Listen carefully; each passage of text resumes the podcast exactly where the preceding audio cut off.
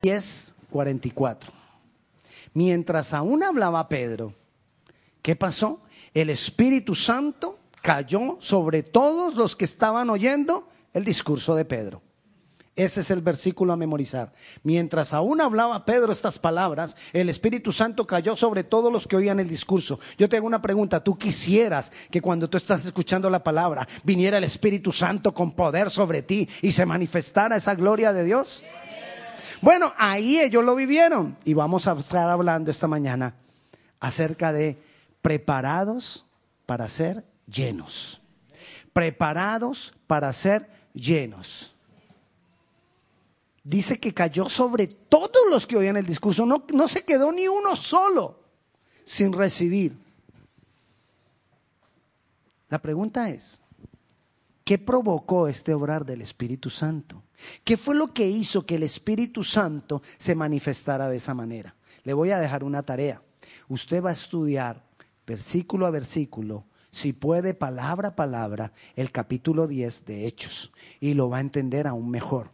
Aunque vamos a estar hablando bastante ahora en la, en la tarde de esto. ¿Qué provocó este obrar? Las personas que estaban oyendo el discurso no eran del pueblo de Dios, no eran hebreos, no eran judíos, no eran del pueblo escogido de Dios. Pero había ahí un problema. Para Pedro y los discípulos, el Espíritu Santo y el poder y la unción del Espíritu Santo era única y exclusivamente para el pueblo escogido de Dios, para los judíos. Entonces, en el versículo 46 y 47, o sea, ahí más adelantito, Pedro dice, cuando vio que el Espíritu Santo cayó sobre ellos y ellos hablaban en lengua, si había poder de Dios, entonces, mire, dice, porque los que oían que hablaban en lengua, porque los oían que hablaban en lenguas y que magnificaban a Dios, entonces Pedro dice, ¿puede acaso alguno impedir el agua? ¿Puedo yo oponerme? Yo considero que estos hombres que están acá y estas mujeres que no son judíos no deberían recibir el Espíritu Santo, pero ¿puedo yo o puede alguien oponerse a que el agua ruede? ¿Puede alguien impedir el cauce del agua? Así nosotros no podemos impedir lo que el Espíritu Santo va a hacer. Amén. Entonces, esa era la pregunta que se hacía Pablo, perdón Pedro. Nosotros necesitamos, igual que ellos, vivir una vida cristiana bajo la unción del Espíritu Santo. Necesitamos vivir la vida cristiana bajo la llenura del Espíritu Santo. ¿Por qué? Porque esto va a hacer que la vida cristiana sea más fácil y más satisfactoria. A veces la vida cristiana, usted me ha escuchado a mí a decir acá, la vida cristiana es para valientes, para machos, para tenaces, para, no sé cómo lo dicen en su país, pero así, para ellos para ese tipo de personas el cristianismo, pero cuando es con la llenura del Espíritu Santo, vamos a tener ese coraje, vamos a tener esa fuerza y va a ser fácil, más fácil todavía.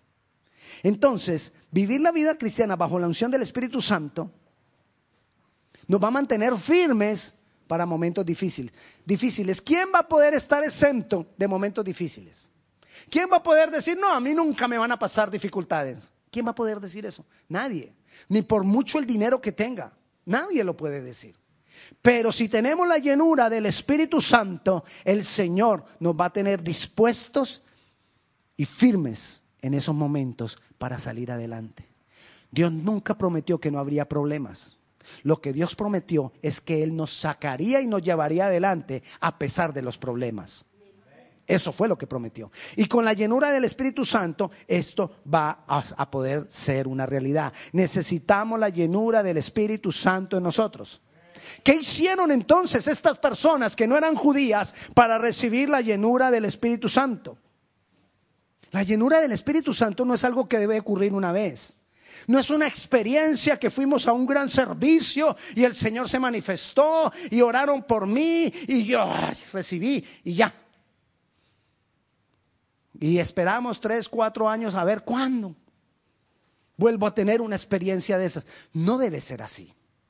La llenura del Espíritu Santo Así comience con una experiencia, debe ser algo permanente, una vivencia más que una experiencia. Debe ser algo que perdure, algo que continúe, algo que sigamos edificando. Algo que nosotros lo podamos aún contar y mostrar.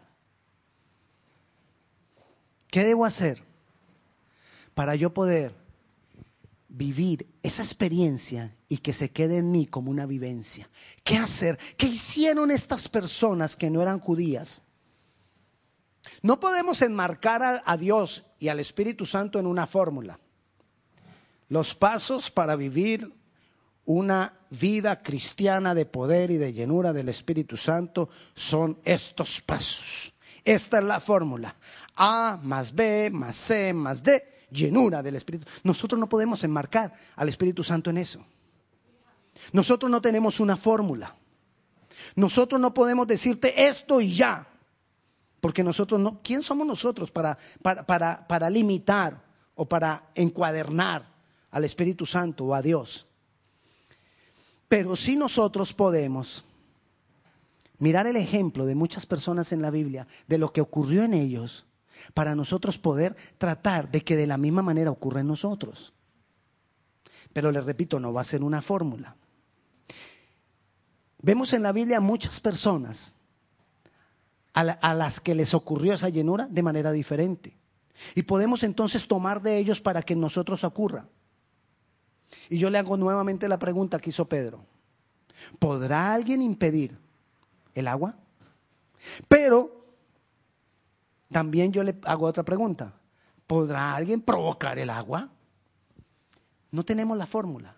Pero sí nosotros podemos estar preparados y dispuestos para que cuando el Señor decida y sea el tiempo de darnos de eso, eso se manifieste con poder en nosotros y no haya obstáculo. Amén. Eso sí nosotros podemos hacerlo. El Espíritu Santo es como el agua y nosotros somos como el cauce, el lecho del río. ¿Sabe cuál es el lecho del río? la zanja por donde va el agua. Ese es el lecho del río. ¿Sí saben? ¿No? Ok. Lo veo así con los ojos abiertos, como si les estuviera hablando en chino. Bueno, ni siquiera sé cómo se dice cauce en inglés, pero usted sí sabe en español. El lecho del río, el cauce, eso somos nosotros. Por donde va a venir esa agua que estaba diciendo, o ese agua que estaba diciendo Pedro, ¿quién podrá impedirla? Nosotros somos el cauce. Nosotros somos el lecho por donde ese río va a fluir. Y podemos tener la certeza que si hay un cauce y un lecho del río preparado y dispuesto, Dios lo va a llenar. No tenemos la fórmula para hacer que Él actúe, pero sí nosotros podemos estar dispuestos para que Él vea y diga, oye, ahí hay un cauce. Como hay un cauce, yo voy a echar el agua. Como hay un lecho del río preparado, yo voy a, echar, a llenarlo. Aunque no hay fórmula, sí hay algunas cosas que nos pueden ayudar a estar preparados, como ese lecho o como ese cauce del río. Desde el versículo 34 al 43, de ahí del, del capítulo 10 que estamos leyendo, el discurso de Pedro era que Pedro les estaba hablando de Jesucristo. Pedro les estaba compartiendo el Evangelio de Jesucristo. Y mientras ellos estaban recibiendo el Evangelio de Jesucristo, ellos recibían esa palabra y fueron llenos por el Espíritu Santo. Entonces, lo primero que nosotros necesitamos estar convencidos y seguros es que yo he recibido el testimonio de que Jesús es Dios, de que Jesús es el Señor que yo creo y estoy seguro y nadie lo puede remover de mi corazón. Jesús es Dios. Así me quieran convencer de lo contrario. Jesús es Dios. Hay personas que en el, en el oriente las matan por solamente creer que Jesús es Dios. Los han quemado por solamente creer que Jesús es Dios. Que nada nos mueva de eso necesitamos tener el testimonio de que Jesús es Dios. Otra de las cosas que ocurrió en Hechos, Jesús les prometió que iban a recibir el Espíritu Santo. O sea, es una promesa de Jesús de que recibirían el Espíritu Santo. ¿A quiénes? ¿A quiénes se los prometió? ¿Recuerdan? ¿A quiénes?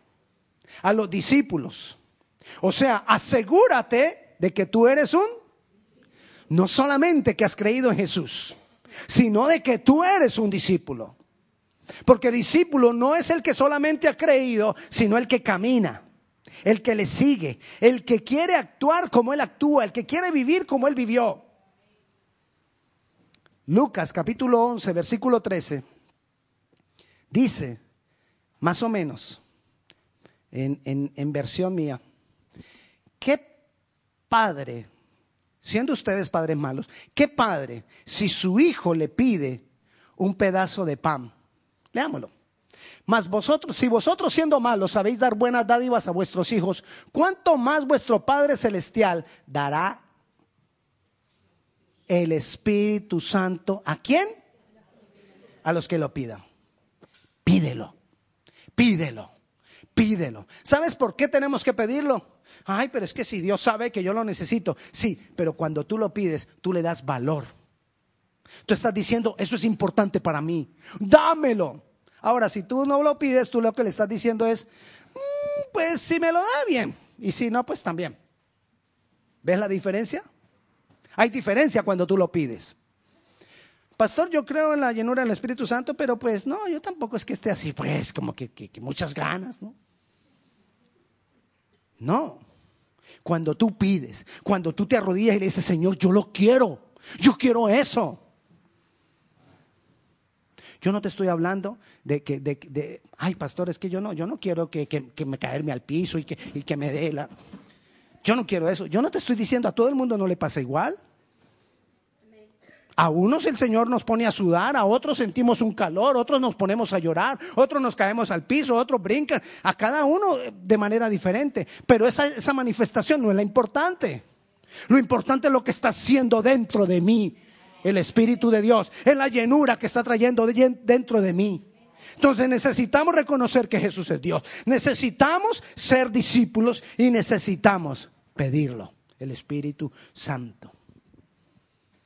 Pastor, pero usted empezó con una pregunta y nada que nos responde. ¿Por qué a esas personas que no eran judías fueron llenos del Espíritu Santo? Yo no me voy a quedar con esa pregunta. Todo comenzó con un hombre.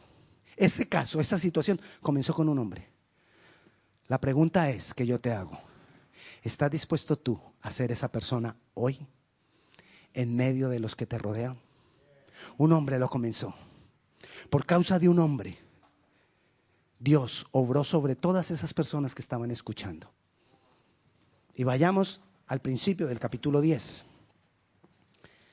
Y vamos a leer del 1 al 4. Había en Cesarea un hombre llamado Cornelio, centurión de la compañía llamada la italiana. ¿Era quién? Un centurión. No era judío, era un centurión. Lo más seguro es que fuera romano. Era un centurión. Versículo 2, piadoso y temeroso de Dios con toda su casa y que hacía muchas limosnas al pueblo y oraba a Dios siempre. Este vio claramente en una visión cómo a la hora novena del día que un ángel de Dios entraba donde él estaba y le decía, Cornelio, él mirándole fijamente y atemorizado dijo, ¿qué es, Señor? Y le dijo, tus oraciones y tus limosnas han subido para memoria delante de Dios. Quedémonos ahí en ese versículo 4. ¿Cómo le dijo Cornelio al ángel? Señor. Si usted revisa y va a Apocalipsis capítulo 19, versículo 10, usted va a encontrar, no lo vamos a leer, solamente le doy la referencia, usted va a encontrar que el apóstol Juan está hablando con uno de los ángeles y entonces el apóstol Juan apenas ve al ángel, se arrodilla y el ángel le dijo, no, no, no, no, no, no, no me adores adora a Dios. A mí no, porque yo soy consiervo tuyo. Es decir, los ángeles no se dejan adorar. Los ángeles no se dejan llamar Señor. Este ángel, ¿qué le dijo cuando le llamó Señor? Nada. O sea que era el Señor. ¿Usted se imagina que a uno venga el Señor, lo llame de esa manera? Y que el mismo Señor le hable cara a cara a uno. Maravilloso. Eso me parece a mí glorioso. ¿Pero por qué? ¿Por qué ocurrió esto en la vida de Cornelio? Otra cosa que fue bien importante con Cornelio. Los discípulos consideraban que el Evangelio y la llenura del Espíritu Santo era solamente para judíos. Y Cornelio es el que derriba esas barreras, el que cambia la manera de pensar de ellos, para que ellos desde ahí comenzaran a predicarle a los no judíos. Rompió las barreras, rompió los paradigmas, rompió todo argumento que evitaba que la palabra llegara a cierto tipo de personas. Y por causa de que comenzó a ser predicada la palabra a los que no eran judíos, eso pasó de generación en generación hasta hoy, nosotros. ¿Por qué? Porque un hombre tomó una decisión. Porque un hombre vivía su vida de una manera determinada.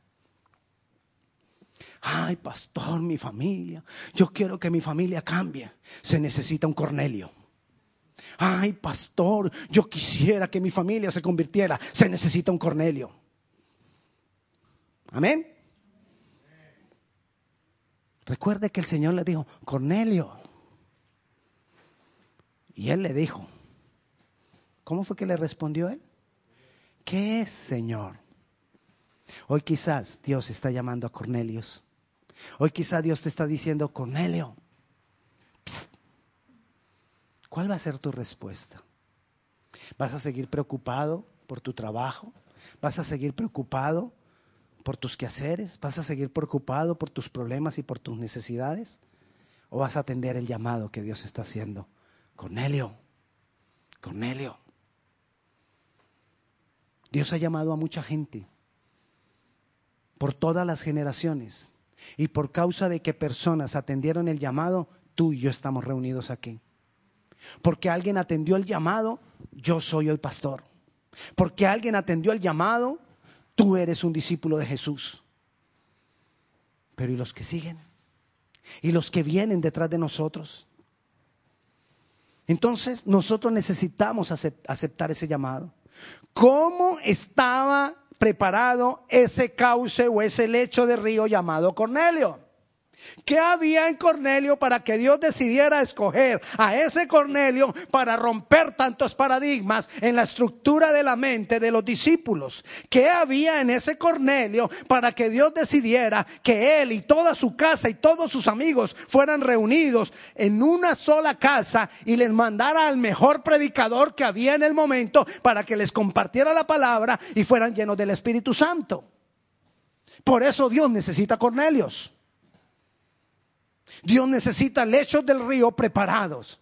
Porque Él quiere hacer una obra grande. Él quiere tirar agua. Él quiere lanzar su Santo Espíritu para fluir a través de esos lechos de río, a través de esos cauces, a través de esos cornelios.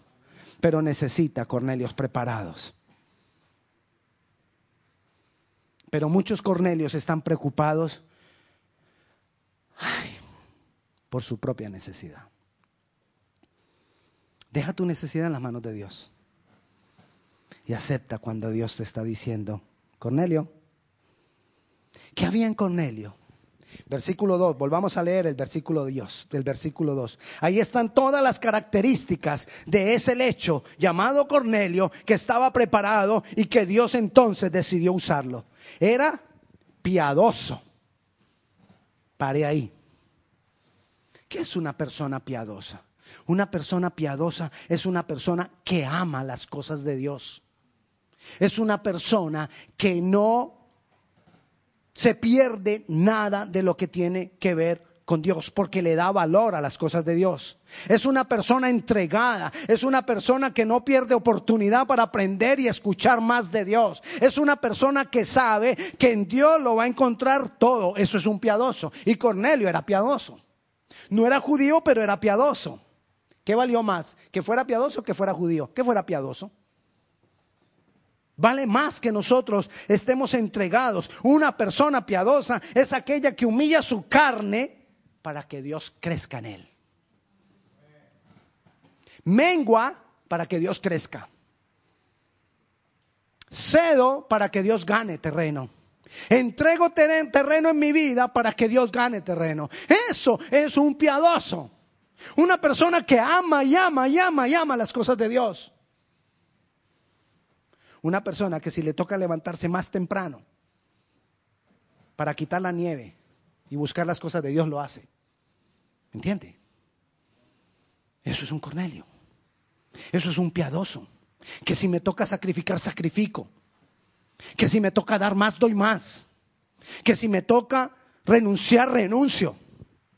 Ese era Cornelio. Y era un capitán. Era un centurión. Un centurión no era uno que tenía al mando mil soldados. Él tenía al mando mil soldados. Los mandaba como quería. Si él le decía a uno ve, tenía que ir. Si le decía al otro ve, tenían que venir. Él tenía mando, tenía autoridad. Sin embargo, era piadoso. No importa tu posición. No importa cuánto tú tienes o cuánto te falte. No importa cuánto ganes o cuánto hayas perdido. Lo que más importa es si soy piadoso o no soy piadoso. Si estoy velando solo por mis cosas o, también estoy dispuesto a velar por las cosas de Él. Dice también que era piadoso y temeroso de Dios. Con toda su casa. Temeroso de Dios. Con toda su casa. ¿Qué es una persona temerosa de Dios? Una persona que le da reverencia a Dios, una persona que le da respeto a Dios, a las cosas de Dios, las valora. Para él las cosas para Dios tienen que ser excelentes. Un temeroso de Dios es aquel que no se deja hallar mezcla en las cosas de Dios. Porque le da miedo, porque yo no quiero desagradar a mi Señor, yo no voy a permitir mezcla. Yo voy a ser firme, yo voy a ser radical. Y si me toca oponerme a cosas, me opongo, aunque no las pueda explicar. Porque hay cosas a las que nos tenemos que oponer por convicción. Y me opongo por convicción. ¿Te llamarán hipócrita? Sí. Ojo con el movimiento de la tolerancia. Porque el movimiento de la tolerancia lo que viene a traernos es mezcla. Y para que tú aceptes la mezcla, lo que te van a decir es hipócrita, intolerante. Entonces, como te llaman hipócrita, intolerante, entonces tú, ay, hola, ¿qué, ¿qué será? No, no, yo como que voy a cambiar mejor. Pero el temor de Dios nos regresa al punto. No, no lo voy a aceptar. No voy a aceptar la mezcla. Me quedo en mi posición la posición de la palabra. Radical. No estoy hablando de que sea religioso, estoy hablando de que sea radical. Eso es una persona temerosa de Dios, una persona que no quiere pecar, una persona que quiere agradar a Dios y no quiere ceder a la tentación. Eso es una persona que teme a Dios.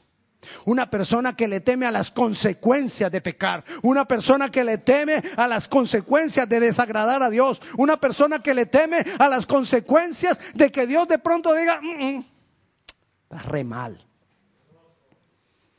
Ese es un temeroso de Dios. Cornelio era piadoso, era temeroso de Dios. Y dice ahí que hacía limosnas. Dice que hacía limosnas, ¿verdad? No, dice que hacía muchas limosnas. Es diferente. Es diferente hacer limosnas a hacer muchas limosnas. Él estaba, él se sentía conmovido por la necesidad. A él lo conmovía la necesidad de otros. Tenía misericordia del necesitado. Tenía misericordia del que tiene dolor. Él no ignoraba las necesidades de otros.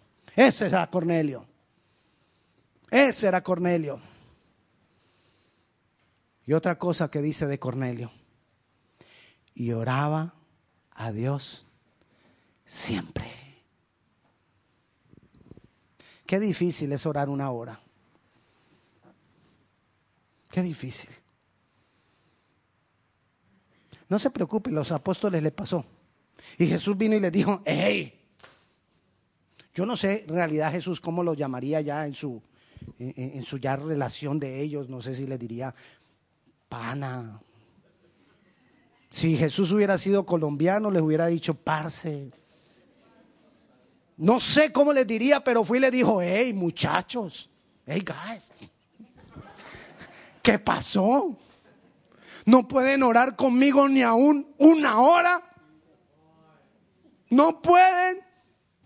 Y yo creo que Jesús todavía sigue llamándonos y diciéndonos, hey, Víctor, pastor. Dice que pastor, le va a decir. Cuando ve que uno no ora lo que tiene que orar, yo creo que él viene y me dice, ¿no eres pues el pastor? ¿Qué esperas entonces de las ovejas? Por Cornelio. Cornelio oraba a Dios siempre, permanentemente. Ese era un cauce preparado. Eso fue lo que provocó que todo esto ocurriera en la casa de Cornelio. Pedro no quería ir. Dios va y le dice a Pedro, hey, necesito que vayas allá a predicarle a Cornelio. Pedro, Dios sabía que si le decía eso a Pedro, Pedro se iba a oponer. Cornelio, si no es judío. Cornelio, es un centurión, Cornelio. ¿Yo cómo le voy a predicar? Entonces primero le da una visión a Pedro y Pedro ve en una visión que baja un manto y en el manto estaba un poco de aves y de animales que para los judíos comerlas era inmundo. Y entonces en la visión Dios le dice a Pedro, Pedro, come. ¿Qué? Come. ¿Cómo voy yo a comer esos animales que son inmundos? Y dice, lo que Dios ha limpiado, no lo llames inmundo. Y Pedro entiende y dice, wow. Y cuando Pedro entiende, entonces ahí Dios le dice, ok, te van a venir a buscar unos hombres para llevarte donde Cornelio. Ni se te ocurra llamar a Cornelio inmundo. Esa era, la, esa era la idea que le estaba dando Dios. Ni se te vaya a ocurrir a pensar de Cornelio que es inmundo. Es romano, es, es, es, centurión, todo lo que tú quieras, pero ni me le vayas a decir un mundo. Y yo creo que eso hace Dios cuando nosotros buscamos al Señor. Él le va a decir a otro, ah, ah, no me lo juzgues. No me lo juzgues. Sí, Señor, pero es que él ha cometido un error. No importa. No te metas con él. Yo lo he limpiado. Eso va a decir Dios de ti. Así cometas errores, pero si tú te metes con el Dios, si tú eres un lecho dispuesto para que ese cauce sea enviado, para recibir la llenura del Espíritu Santo, Dios va a sacar la cara por ti. El mismo Jesús va a decirle a otros, hey, a ese no me lo toques.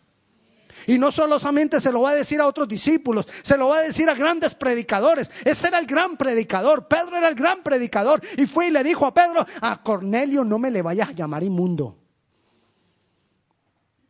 Puede venir quien venga. Y él va a sacar la cara por ti. Él no va a dejar que sea juzgado. Él no va a dejar que sea señalado. Él va a callar toda boca que se levanta en contra de ti. Él va a callar toda voz que viene a señalarte y a poner tropiezo sobre ti necesitamos ser un lecho dispuesto. Necesitamos estar preparados para que esa llenura del Espíritu Santo venga sobre nosotros. Dios quiere. Dios anhela fuertemente en su corazón llenarnos de su Santo Espíritu porque Él sabe que esa es la vida que nosotros necesitamos para hacer su voluntad. Pero necesitamos estar preparados. Yo te invito esta tarde a que tomemos decisiones. Esta tarde es una tarde de tomar decisiones. Tomar decisiones de ser piadoso, temeroso de Dios, hacer muchas limosnas, orar a Dios siempre. Y recuerda las tres primeras que vimos. Recibir el testimonio de Jesús, que Él es Dios Recuerda, Jesús prometió a sus discípulos que los iba a llenar con el Espíritu Santo. Necesitamos ser un discípulo. No te conformes con ser cristiano.